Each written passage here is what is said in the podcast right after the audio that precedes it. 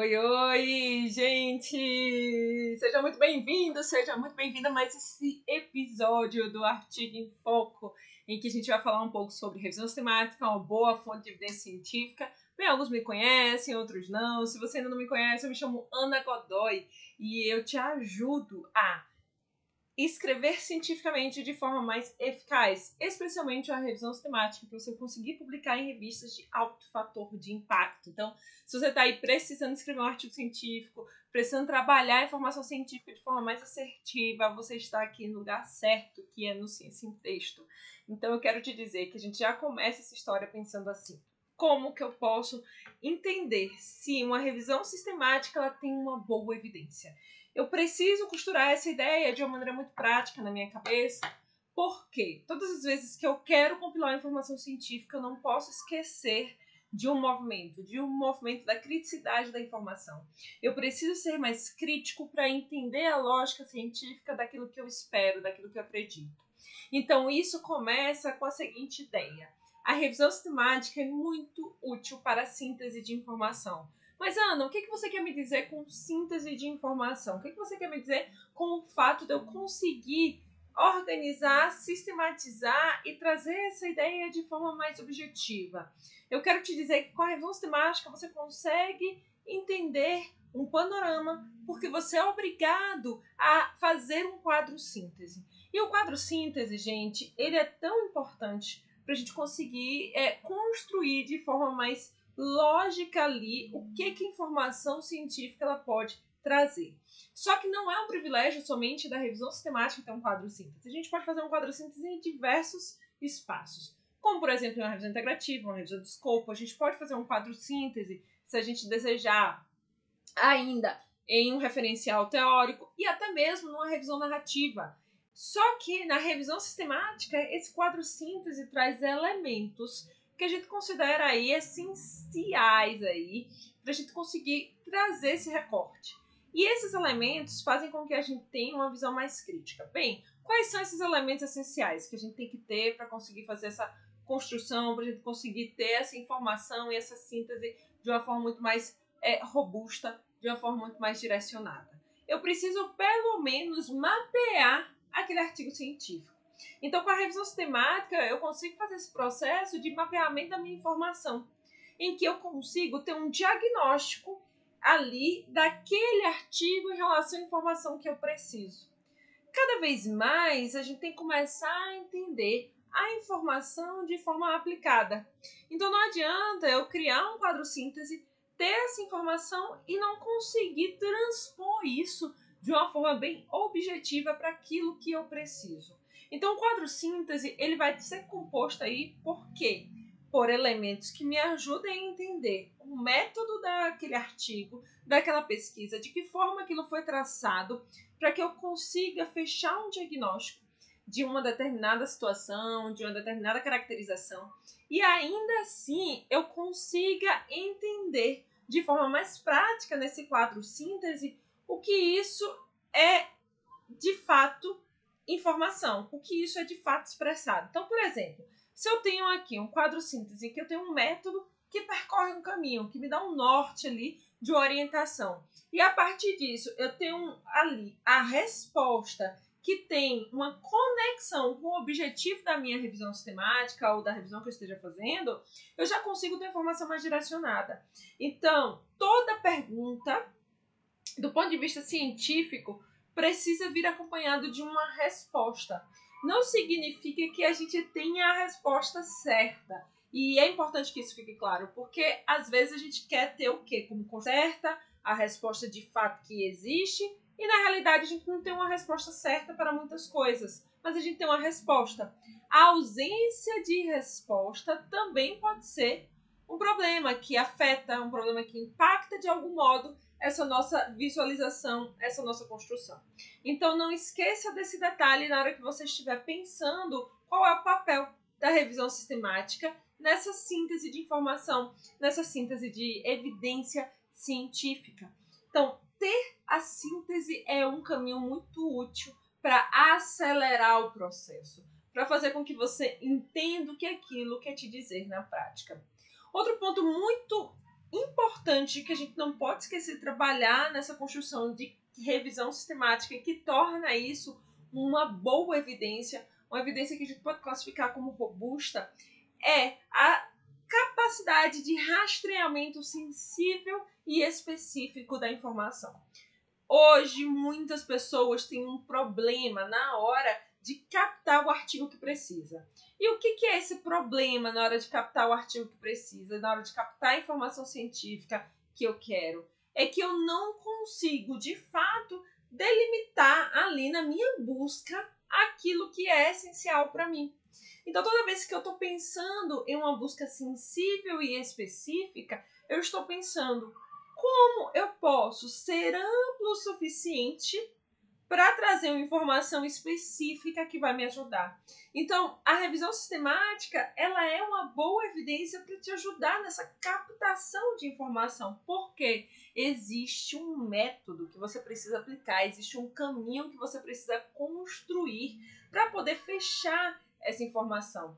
Então, é como se a gente estivesse pensando assim: eu quero buscar algo que é muito raro, eu quero encontrar algo que é muito raro. Então, Vamos supor que você queira ver a Mona Lisa. Hoje a gente pode ver isso de forma digital, mas se você quiser ver pessoalmente, é um quadro muito raro. Então você vai ter que ir até Paris, no Museu do Louvre, para ver a Mona Lisa. Então, isso é o quê? Isso é muito específico. Então, por ser muito específico, eu preciso de uma estratégia. Qual a estratégia? Viajar até o outro continente para que eu consiga visualizar essa obra de arte.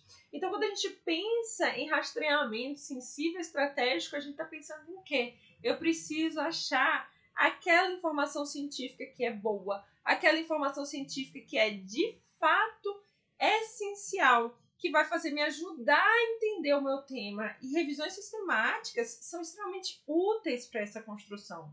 Porque toda vez que eu penso na revisão sistemática, eu penso na minha aplicabilidade. Opa, eu preciso achar uma revisão sistemática que trate desse tema. Se eu acho uma revisão sistemática que trate desse tema, que traz para mim informação de forma muito clara, eu posso usar essa revisão sistemática para poder compreender melhor isso. Compreender melhor sobre aquele assunto, sobre aquela perspectiva.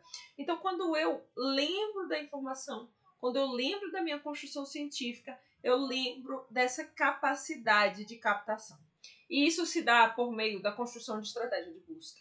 Muitas vezes construir uma estratégia de busca é subvalorizado. O que, que eu quero dizer subvalorizado? As pessoas entendem que é perder tempo. Se eu consigo achar no Google, por que, que eu vou de fato ali construir uma estratégia, uma base de dados se o Google me dá o que eu preciso? Só que aí você não tem criticidade dentro da informação, avaliação assertiva dentro daquilo que você precisa. Por isso que o rastreamento sensível específico é importante, porque eu crio uma estratégia de busca que ela é validada por uma pessoa com mais experiência, que ela é capaz de captar aquilo que eu preciso e que com isso eu vou poder obter uma informação mais clara sobre aquilo que eu quero aprender, sobre aquilo que eu quero entender. Então, quando a gente está aí construindo uma revisão sistemática, a gente tem que lembrar desse detalhe de que o rastreamento vai me ajudar a economizar tempo. É tanto que a primeira fase de quando eu quero pensar em síntese de informação, em síntese de evidência, é buscar a revisão sistemática. Eu não tenho que ir para o artigo original que reflete uma pesquisa de campo. Eu não tenho que ir para um outro trabalho científico que vai me dar uma síntese de uma informação. Eu tenho que ir para uma revisão sistemática se eu quero chegar a esse ponto. É claro que tem algumas variantes que você pode consultar dentro dessa sua avaliação, uma revisão integrativa, uma revisão de escopo. Mas se você quer pensar de forma mais objetiva em juntar e agregar informação científica, não tem jeito. A revisão sistemática é o principal caminho que você deve seguir. É tanto que ela é muito interessante porque é de baixo custo você conduzir uma revisão sistemática e você ter informação com alta síntese ali de evidência, em que você consegue trazer de forma mais crítica aquilo que você precisa, aquilo que você quer obter. Então, todas as vezes que eu penso na informação, eu tenho que pensar como que eu posso otimizar isso por meio de um rastreamento específico e sensível e é construindo uma revisão sistemática, com estratégia de busca eficiente, com estratégia de busca que eu consigo de fato captar aquilo que eu preciso. E aí, com essa captação, vem uma etapa muito importante, que é reconhecer o que é bom. Gente, e aí? Reconhecer o que é bom é importante a gente fazer uma analogia com a perspectiva de crescimento da flor de lótus. O que, que é a flor de lótus? É uma flor super rara, que ela nasce da lama. E aí, o que, que é o fato? O que, que traz essa contextualização da flor de lótus aí com a revisão sistemática? É que ela tem ali o seu caule e a sua raiz dentro da lama e ela consegue florescer ali límpida, transparente e purificada, trazendo ali o que tem de mais é, claro em relação ao seu desenvolvimento. E quando eu trago essa ideia da flor de lótus de forma bem prática, é porque eu quero trazer para vocês o seguinte: que a revisão sistemática tem como função obrigatória trazer o que existe de informação e você poder avaliar a qualidade daquela informação. Se você não avalia a qualidade daquela informação, fica muito mais difícil você fazer essa construção. Boa noite! Para quem chegou aqui pelo YouTube, quem está aqui no Instagram também, boa noite! Quem está no Facebook. Então, quando a gente está querendo fazer essa nossa construção, quando a gente está querendo trazer esse laço, a gente tem que lembrar da flor de lótus, em que eu vou abrir de forma muito clara a evidência científica que existe. E aí tem algumas ferramentas que eu preciso utilizar algumas ferramentas que me ajudam a ter uma visão mais crítica da informação. Tudo que é publicado é bom? Não, gente, óbvio que não é bom. É a mesma coisa de você pensar em um prato de comida. Existem vários tipos. Você pode ter um mais saboroso e o outro que não é tão bom.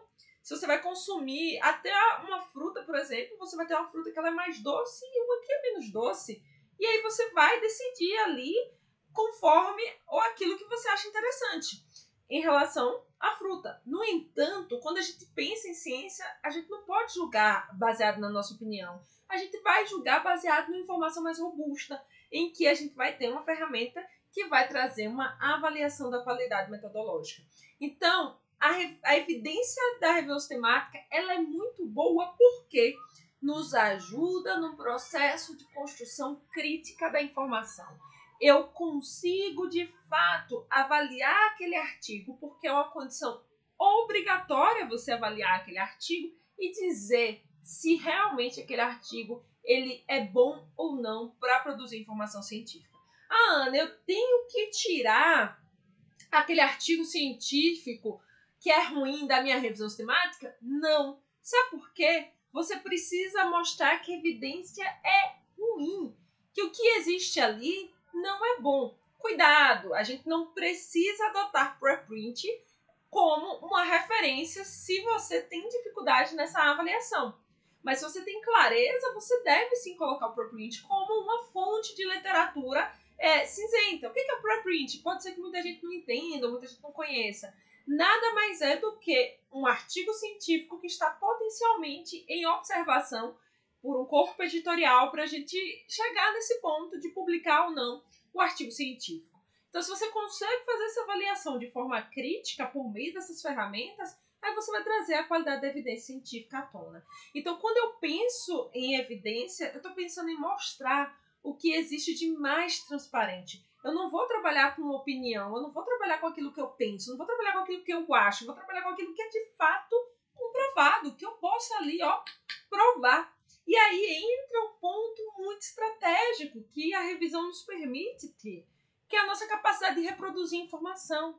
Eu posso reproduzir qualquer revisão sistemática que exista hoje publicada, porque eu tenho a estratégia correta para conseguir fazer isso. Eu tenho a estratégia correta para conseguir aplicar essa informação de forma direcionada. E isso é muito bom, porque na revisão sistemática você pode desmascarar a pessoa que estiver mentindo, a pessoa que não estiver fazendo o trabalho científico da forma correta. É muito fácil, no, no estudo original, que é a pesquisa de campo, a gente tem uma certa dificuldade de conseguir saber se aquela pessoa está falando a verdade ou não. A gente desconfia que aquilo pode ser uma inverdade. Por meio de avaliações ali que a gente consegue perceber e criticidade da informação. Mas na revisão sistemática a gente consegue provar que aquela pessoa fez algo errado, que fez algo equivocado, desde que a gente tenha um domínio do conhecimento acerca disso. Então, essa capacidade de reproduzir informação científica, essa capacidade de reproduzir um dado, da gente conseguir construir isso de forma mais direcionada, nos ajuda. Nos ajuda a entender assim: eu posso confiar nesse resultado? A revisão sistemática ela vem para trazer para a gente esse nível aí de confiança, para dizer para a gente assim: poxa, eu consigo acreditar de forma eficiente, clara, eu tenho credibilidade naquilo que eu estou fazendo e naquilo que eu estou vendo. Então, por isso que a revisão sistemática é sim considerada uma boa fonte de informação, uma boa fonte de evidência científica, porque eu consigo expressar aquilo que existe na ciência. Mas se eu tenho uma falha metodológica dentro dessa construção, aí existe um grande problema. Então a gente não pode, por exemplo, pensar em dirigir um carro em que o carro está quebrado. Porque se o carro está quebrado, qual, qual é a perspectiva? É que você tem um problema muito maior. É que você possa ter uma colisão, ter ali, bater, e isso pode te machucar. Então, quando a gente pensa em revisão sistemática, a gente tem que pensar na melhor forma de produzir informação da forma mais transparente possível, da forma em que a gente consegue visualizar isso. Então, a reprodutibilidade traz para a gente essa coerência daquilo que a gente consegue aplicar, daquilo que a gente consegue fazer, daquilo que a gente de fato consegue mostrar para as pessoas. Então, a gente vai pensando no desenvolvimento crítico. E o desenvolvimento crítico traz para a gente discernimento Gente, hoje, no mundo, o que falta em muitas pessoas é discernimento. Discernimento daquilo que é coerente. Não estou falando aqui do que é certo, do que é errado. É do que tem lógica. A gente precisa aplicar a lógica dentro do nosso dia a dia, dentro da nossa realidade. Poxa, eu estou aqui fazendo alguma coisa, isso tem lógica, isso tem sentido. E é isso que o desenvolvimento crítico ajuda a gente a pensar de forma lógica. A gente não pode fazer as coisas que a gente quer fazer de forma mecânica sem entender o que nós estamos fazendo. Ah, eu vou fazer porque todo mundo fez. Isso é uma frase que me incomoda muito. Fazer porque todo mundo está fazendo. E por quê? Porque você não desenvolve a habilidade de entender o que você está fazendo. A gente constrói uma ideia de revisão sistemática, de evidência científica para a gente poder conseguir aplicar isso dentro da nossa realidade. Não é só porque todo mundo está fazendo. Às vezes não tem lógica nenhuma o que todo mundo está fazendo. E a gente precisa ter esse discernimento do que é coerente e do que não é coerente. A gente precisa consultar o lugar estratégico para isso. Então, quando a gente pensa em desenvolvimento crítico, a gente pensa sim como que a gente pode aumentar. Então, por exemplo, Sócrates traz, um grande filósofo, uma frase muito, muito conhecida, muito popular, que muitas pessoas conhecem aí, que é eu sei que nada sei. Mas o que, que ele quer dizer com isso? De que a gente tem que ter a nossa mente aberta e humildade para entender aquilo que a gente consegue visualizar e o que a gente não sabe, a gente vai aprender. Então, desenvolvimento crítico é isso, não é a gente sair por aí dizendo um monte de coisa. É a gente dizer aquilo que de fato é possível comprovar. E como é que eu faço isso? Como é que eu consigo aplicar isso? Por exemplo, dentro da ciência, quando a gente pensa em revisões sistemáticas. Porque a revisão sistemática, veja aqui comigo quantas etapas eu preciso passar para ser crítico naquilo. Eu preciso construir uma estratégia de busca. Aí já começa uma estratégia de busca realmente crítica. Eu já vou para um segundo passo que eu preciso avaliar a qualidade dos estudos. Eu já passo por uma segunda etapa crítica. Eu preciso de duas pessoas, no mínimo, para fazer uma revisão sistemática. Porque eu preciso ter ali dois olhares para o mesmo ponto. Então, eu tenho uma dupla checagem de informação. Eu preciso avançar e pensar se aquela evidência científica produzida foi boa. Então, eu já uso uma outra ferramenta para avaliar a qualidade da evidência científica. Então, quando eu estou desenvolvendo isso, eu estou desenvolvendo criticidade para dizer assim, poxa, essa revisão aqui ela não é boa o suficiente. Outro dia me mandaram uma meta-análise. E aí eu olhei aquela meta-análise e pensei assim, eu falei, ué, mas isso aqui não tem sentido nenhum. Por quê? Não tinha nenhuma estrutura metodológica que fosse capaz de me dizer de forma clara o que, que aquela meta-análise, aquela informação queria dizer. Então, quando eu estou pensando na minha informação científica, quando eu estou pensando no meu dado, eu estou pensando como que eu consigo ser mais crítico diante daquela situação, diante daquela informação. E aí eu vou trabalhar com a ideia da qualidade da evidência científica. Gente, eu preciso tomar uma decisão com uma boa revisão sistemática. Eu não posso tomar uma decisão com uma revisão sistemática ruim. Como existe tudo que é bom e que é ruim, a gente precisa ter esse discernimento. Então, quando eu penso nisso, eu estou pensando em quê? Eu estou pensando na minha capacidade de aprendizado e reflexão.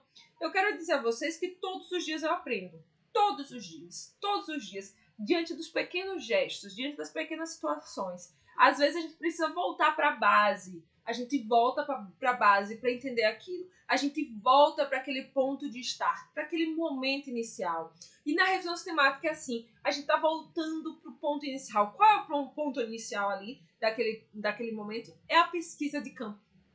É a pesquisa original. Então o indivíduo vai lá, coleta seus dados. Aí eu estou pegando os dados do artigo daquele indivíduo, estou pegando os dados do artigo de outro indivíduo, estou juntando para fazer uma revisão sistemática. E aí, depois disso, eu ainda aplico a meta-análise, se for possível. O que é a meta-análise? É a síntese quantitativa de dados que a gente pode fazer. É exclusivo da revisão sistemática? Não. Pode ser aplicado também uma meta-análise em outros espaços. Mas, se é possível que eu faça meta-análise, eu tenho que fazer. E aí, gente, quando eu tenho conhecimento, quando eu entendo aquilo, quando eu consigo entender a base, vai ficar muito mais fácil de eu conseguir de fato fazer uma meta-análise. Outro dia, um mentorado me perguntou assim: Ai, Ana, eu não queria fazer a meta-análise, não, porque eu acho que é a parte mais difícil da revisão sistemática. Eu falei assim: não tem escolha, não. Os seus dados levam a isso. Você, você tem que fazer a meta-análise. Mas, mas vai ser muito difícil. Eu vou demorar muito para fazer, vai ser muito complexo. E aí eu falei, não, tudo bem, então vamos lá. Assiste a aula que tem para você aprender a fazer ali a meta-análise e vamos para discussão, vamos conversar. Então a gente passou ali um tempo conversando, a gente fez esse encontro, conversou, e aí chegou no ponto assim, no final ele disse, eu não acredito que eu gastei uma hora para fazer a meta-análise. Eu falei, não é o mais difícil você fazer a meta-análise. O mais difícil é você ter coerência é você entender o que você vai poder agrupar. Porque o programa estatístico vai fazer. Agora, se você não tiver a base lógica para entender aquilo, você vai criando uma fantasia de que é impossível para mim fazer isso. Então a gente precisa de estratégia quando a gente quer até fazer a meta-análise. E isso começa, por exemplo, na síntese da informação. Então lá atrás eu já vou pensando como eu vou coletar essa informação, como eu vou extrair esse dado, como eu vou organizar as minhas ideias. E aí eu consigo trazer os elementos essenciais para minha meta-análise. É importante que a gente tenha isso claro, porque senão a gente fica refém de uma situação e a gente fica fazendo inúmeros testes, pensando em inúmeras possibilidades, sem aplicar um princípio básico, que é a lógica. A lógica daquilo que a gente quer fazer, a lógica daquilo que a gente quer construir. Bem, com esse desenvolvimento crítico, tudo passa a ser uma reação lógica daquilo que existe. Então, sabe aquela história da relação de causa e consequência? É mais ou menos assim que a gente vai pensar na lógica. Se a gente faz isso, a gente vai ter isso como consequência. Esse desenvolvimento crítico de visão assertiva, a ciência precisa. E não é distante você conseguir isso. Não é impossível você conseguir isso. E eu quero lhe dar um exemplo hoje de uma outra mentorada minha, mentorada minha, que ela virou e disse assim para mim: Isso foi hoje, aconteceu hoje. Ela falou assim: Ana, eu fiz a minha revisão sistemática, me reuni com a minha orientadora. E aí a minha orientadora falou assim: "Olha, tá faltando você fazer aqui a avaliação da qualidade metodológica dos estudos, o risco de viés". Aí ela disse que olhou ali e falou assim: "Não, professora, tá bom, eu vou ver" e não perguntou imediatamente para a professora. ela volta para mim, falando comigo lá no Telegram, e diz assim: Ana, olha, a professora disse que eu precisava fazer essa avaliação da qualidade metodológica, mas eu usei essa escala aqui para fazer isso. Olha essa escala aqui que eu utilizei, que eu apliquei, que eu usei. Essa escala já não é para isso, eu tenho que fazer outra coisa que ela disse. Eu acho que a professora está equivocada. E aí eu respondi assim: exatamente isso, ela está equivocada. Você está certa. Não precisa fazer. Você já escolheu uma escala, você já aplicou essa ferramenta, você já fez a avaliação da qualidade metodológica ali do risco de viés e você já escreveu isso. Assunto encerrado. Então, o que, que faltou ali naquela jornada? Tinha um desconhecimento da professora em relação à revisão sistemática, não entendeu que aquela escala representava aquilo e ela já tinha feito. Então, ela já tinha avançado naquilo. O que, que ela aprendeu? O raciocínio lógico. Ela disse: Mas, gente, isso aqui já tem os elementos essenciais para fazer essa criticidade. Não preciso fazer mais isso. E aí ela avançou para o momento da discussão, que ela está finalizando a discussão, para submeter esse artigo científico nos próximos dias. Então, o que, que ela aprendeu com a estratégia? De que ela parou para pensar aquilo que ela estava fazendo. Então, nem sempre o professor vai ter razão, gente. E a gente precisa começar a construir isso, essa ideia do raciocínio. É claro que tem mais, tem mais tempo de trajetória, tem mais conhecimento, é isso que a gente espera. E é óbvio, e eu, como professora de residência, mestrado, doutorado, tenho clareza disso, que a gente tem uma jornada à frente. E tá tudo bem. Mas tem que saber se você conhece suficientemente aquilo para falar sobre isso. Então, todas as vezes que uma pessoa chega para mim e fala assim, Ana, eu quero fazer uma revisão sistemática, eu sempre respondo, eu não entendo do tema, eu entendo sobre o método. Eu preciso criar uma relação de confiança com você e de que você domina suficientemente o tema para que eu possa te ajudar com o método. Essa é a forma que a gente tem. Por isso que numa revisão sistemática é importante que tenha o conhecedor do tema e tenha o conhecedor do método. E o que eu ensino aqui é para que você seja conhecedor do método, porque você vai fazer trabalho em qualquer área, em qualquer tema, você vai, passa a se tornar referência disso. Então você precisa entender essa lógica do que é esse desenvolvimento crítico. É a capacidade de olhar e dizer assim, não, peraí, tem alguma coisa aqui que não está encaixando, tem alguma coisa aqui que não está muito legal. E isso leva como consequência dessa nossa trajetória toda aqui de construção da informação a tomada de decisão. Eu preciso conhecer para tomar decisão. Eu não posso simplesmente ignorar o fato de que existe uma evidência científica para tomar decisão. Você publicar, por exemplo, um documento hoje dizendo que uma medicação A funciona e que a vacina não funciona, desculpa, é a falta de entendimento do que é a ciência. Então a gente precisa começar a entender isso. Como que a gente vai aplicar as nossas informações para tomar uma decisão? Eu não posso tomar uma decisão distorcida. Eu não posso tomar uma decisão errada. Eu estou envolvendo muitas vidas, eu estou envolvendo muitos espaços. Então, por exemplo, se você está fazendo uma revisão sistemática na área de agronomia, de agroecologia, aquilo pode trazer. Se você traz uma evidência científica ruim e a, e a pessoa resolve adotar sua evidência científica como estratégia, você pode trazer um prejuízo financeiro para o agricultor sem tamanho. Porque você fez uma indicação incorreta de determinada é, substância ou de determinada ação.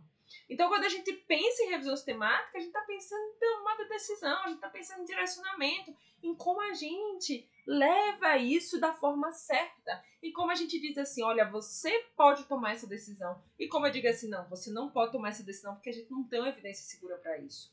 Quando a gente fala de robustez, quando a gente fala de informação, a gente está trabalhando com esse dado. Então, uma tomada de decisão da evidência científica, da construção do dado, da construção daquilo que eu quero, precisa dessa reflexão. E isso se dá por meio de quê? De uma avaliação crítica, de uma avaliação direcionada, de uma avaliação daquilo que eu consigo fazer de uma forma muito objetiva. E é por isso que eu quero fazer um mega convite aqui para você hoje, que é para você se inscrever no workshop de revisão sistemática, um evento 100% gratuito online. E o link está aqui no Instagram, para quem está acompanhando pelo Instagram, no Facebook também tem tá? Em que você pode participar desse evento e conhecer mais sobre as etapas da revisão sistemática, entender de forma pormenorizada cada uma dessas etapas. Quando a gente se dispõe a aprender, quando a gente está ali para aprender, a gente cresce muito mais, porque a gente faz uma rede de apoio para que isso aconteça. Então eu deixo esse meu convite